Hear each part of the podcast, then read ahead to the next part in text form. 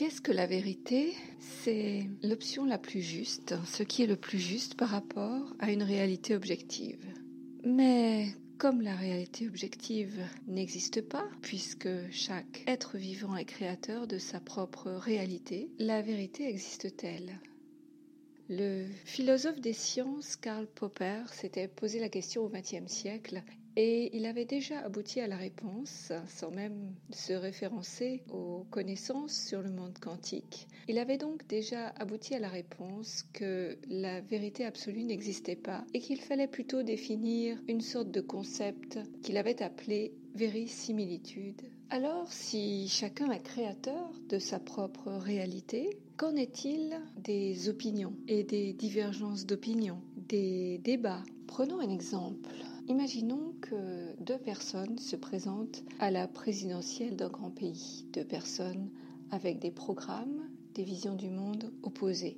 Alors, une partie de la population va soutenir un premier président qui va représenter sa vérité. Une deuxième partie de la population va soutenir un second président qui va représenter sa vérité. Et chaque partie de la population sera difficile à convaincre que l'autre président représente la vérité. Et chaque partie de population va être convaincue que le président qu'elle choisit représente la vérité. Parce que de fait, chaque partie de la population va être en phase avec sa propre vérité.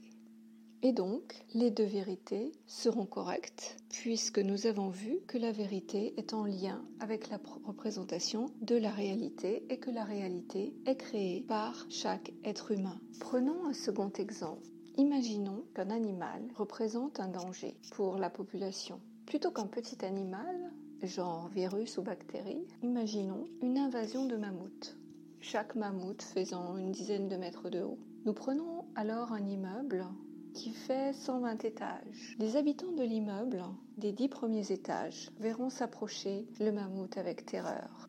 Ils percevront le danger du mammouth et ce sera leur vérité puisqu'elle correspondra à leur réalité objective.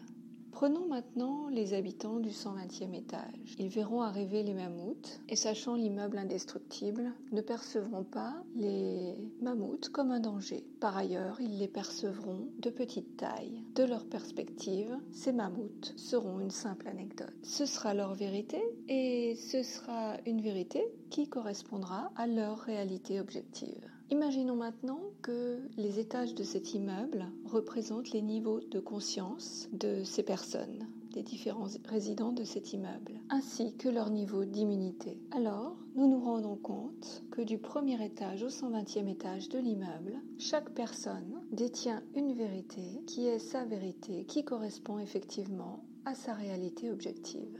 Alors maintenant, qu'en est-il de ces oppositions constantes dans la population entre différentes vérités? Est-ce que ce ne serait pas un moyen de division? Est-ce que ce ne serait pas un moyen de division utilisé pour enfermer l'être humain dans la prison de sa propre vérité en opposition avec la vérité de son voisin? Est-ce que ce n'était pas déjà la situation lors des grandes croisades du Moyen Âge? Nous venons de voir là que la vérité est en lien direct avec notre vision de la réalité, celle que nous projetons et qui est elle-même en lien avec nos croyances, notre histoire, notre capacité à aller chercher une information qui mettrait en cause ces croyances. Et nous venons de voir que la vérité absolue ou objective n'existe pas. Et que donc là, il n'est pas tant question de vérité, de réalité, que de tolérance vis-à-vis de la vision du monde d'autrui. Et donc pour activer notre liberté, celle que nous devons aller rechercher nous-mêmes, sans attendre que l'extérieur veuille bien nous l'octroyer, va être aussi en premier lieu une quête de tolérance et un travail sur le non-jugement des idées d'autrui. Je te laisse méditer sur ces quelques idées.